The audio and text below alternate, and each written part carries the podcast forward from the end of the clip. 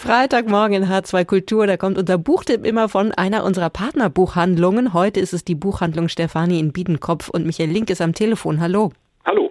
Michael Link, Sie legen uns heute Morgen einen ziemlichen Schinken ans Herz. Knapp 900 Seiten umfasst der Roman Zeit der Schuld von Deepti Kapoor. Sie ist 1980 in Indien geboren, studierte Journalismus in Neu-Delhi und arbeitete zehn Jahre lang als Journalistin. 2014 erschien ihr Romandebüt A Bad Character über weibliches Begehren in einer restriktiven, konservativen, zutiefst frauenfeindlichen Gesellschaft. Zeit der Unschuld ist das erste Buch der Autorin, das nun auf Deutsch erscheint. Herr Link in den USA wurde Zeit der Unschuld nach Erscheinen mit Mario Pussos Mafia-Klassiker Der Pate verglichen. Ja. Das macht mich auf jeden Fall schon mal neugierig und hängt die Latte natürlich ziemlich hoch. Worum ja. geht's? Also äh, die Latte liegt tatsächlich ein bisschen hoch, das muss man schon sagen. Würde ich jetzt auch so nicht mehr stehen lassen. Es geht im Prinzip um AJ, einen Kastenlosen, der ja in den Vadja-Clan aufsteigt, zur rechten Hand von Sunny wird, dem Sohn des Clan-Chefs und eigentlich ist ein bedingungsloser Gefolgsmann Diener wird, was mhm. er sowieso gut kann. Er ist einfach ein geborener Diener. Sagt er selber oder das äh, erschließt sich dann das erschließt aus, sich aus der Geschichte? Ja. Er wird mit acht Jahren verkauft, nachdem sein Vater ermordet wird. Um die Schulden zu bezahlen, wird er an eine andere Familie verkauft. Das wird auch sehr deutlich und sehr krass beschrieben. Die sind auch gar nicht böse zu ihm. Mhm. Die nehmen den eigentlich ganz gut auf und er hat da sicherlich ein besseres Leben, als er es jemals vorher kannte und lebt da auch viele Jahre als Hausdiener, arbeitet in der Landwirtschaft mit und ähm, macht dem Tod seiner, ich sag, ich nenne sie jetzt einfach diese Zieheltern oder seiner Besitzer, wird er quasi von Haus und Hof verstoßen und findet aber Arbeit in einem Café mhm. in dem Himalaya-Gebiet und da trifft er auf diesen Sunny und der nimmt ihn mit nach Delhi. Und dann nimmt die Geschichte ihren Lauf. Und dann nimmt die Geschichte ihren Lauf. Es sind halt diese drei Protagonisten. Wir ja. haben einmal diesen AJ, den Jungen aus ärmsten Verhältnissen. Wir haben den sehr reichen Lebemann Sunny, der äh, Großes vorhat. Und äh, seine Freundin, die Journalistin. Mhm. Das heißt, wir haben auch drei Erzähler? Nein, wir haben eigentlich, diese Hauptstrang ist tatsächlich der ähm, AJ, mhm. an dem sich alles lang handelt. Mhm.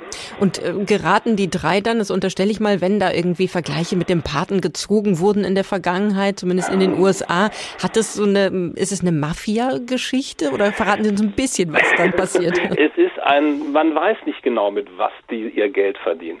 Es ist klar, dass sie sicherlich mit mafiösen Strukturen konfrontiert sind, dieser Clan, und mhm. das, was sie machen. Es ist nicht alles koscher aber ich sag mal, das jetzt mittig, das, das wurde so in der Presse auch gesagt, ja, das ist wie Mario Buzzo, das ist es mit Sicherheit nicht. Es ist eine völlig andere Kultur, die uns da nahegebracht wird. Das ist teilweise unfassbar. Nämlich die indische. Ja, also alleine die Beschreibung dieses Kastensystems beziehungsweise wie mit Kastenlosen umgegangen wird. Also da bleibt ihnen tatsächlich teilweise die Luft weg. Das mhm. muss man ganz ehrlich sagen. Verraten Sie uns, in welcher Zeit wir uns da bewegen? Also der Roman startet, sag mal so 2004. Okay. Fängt der Roman an mit einem katastrophalen Autounfall, in den AJ ich sag mal, verwickelt ist. Mhm. Er sitzt am Steuer des Fahrzeugs, was gerade fünf Obdachlose getötet hat und wird verhaftet. Und dann springt die Geschichte zurück an den Anfang 1991 in seinem Heimatdorf. Da startet die Geschichte und dann baut sich das ganz langsam auf. Mhm. Und eben über dann fast 900 Seiten, glaube ich, habe ne, ich 700, 700, 700. Wollen wir es ja, nicht, nicht, dicker machen, als es ist? Ja. Was macht denn aus Ihrer Sicht die Geschichte und die Sprache von Depti Kapoor aus und besonders?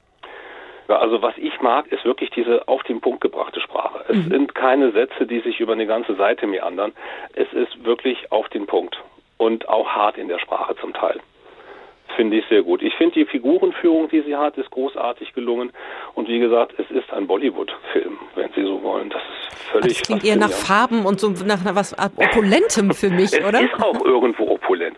Es ist auf der anderen Seite schockierend und auf der anderen Seite ist es auch wirklich opulent.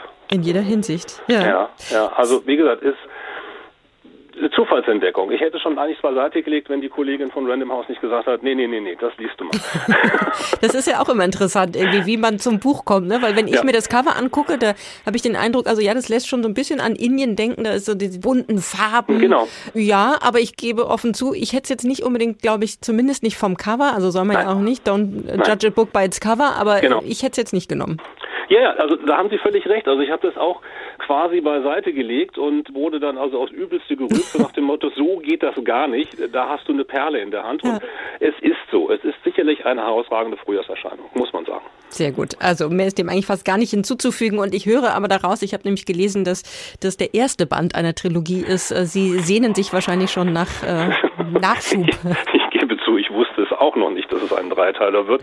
Jetzt äh, ein Schelm, der Böses denkt, vielleicht ist der Erfolg jetzt auch, dass man noch zwei nachschiebt. Nein, das weiß ich nicht. Und eine Fernsehserie ist auch geplant. Also zumindest scheint es, äh, was ich wieder alles gelesen habe, scheint es ganz gut zu laufen. Bleibt äh, abzuwarten, wie er in Deutschland ankommt. Ich bin gespannt. Michael Link, Sie sind jedenfalls begeistert und von der ja. Buchhandlung Stefanie in Biedenkopf ganz herzlichen Dank für diese Buchvorstellung und klare Leseempfehlung. Wir haben über Deepti Kapoor und ihren Roman Zeit der Schuld gesprochen. Aus dem Englischen übersetzt von Astrid Finke erscheint dieser beim Blessing Verlag. Die 688 Seiten kosten 28 Euro. Vielen Dank und schöne Grüße nach Biedenkopf. Danke. Neue Bücher in HR2 Kultur. Weitere Rezensionen auf hr2.de.